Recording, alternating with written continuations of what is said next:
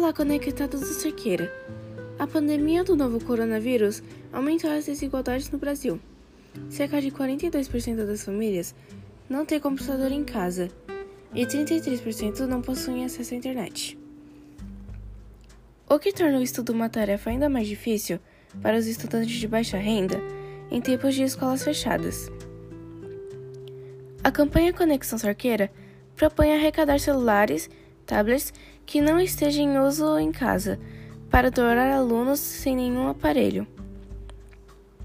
Os alunos são selecionados de acordo com a situação do cadastro da busca ativa da escola. Quer saber os itens que podem ser doados? Vamos lá!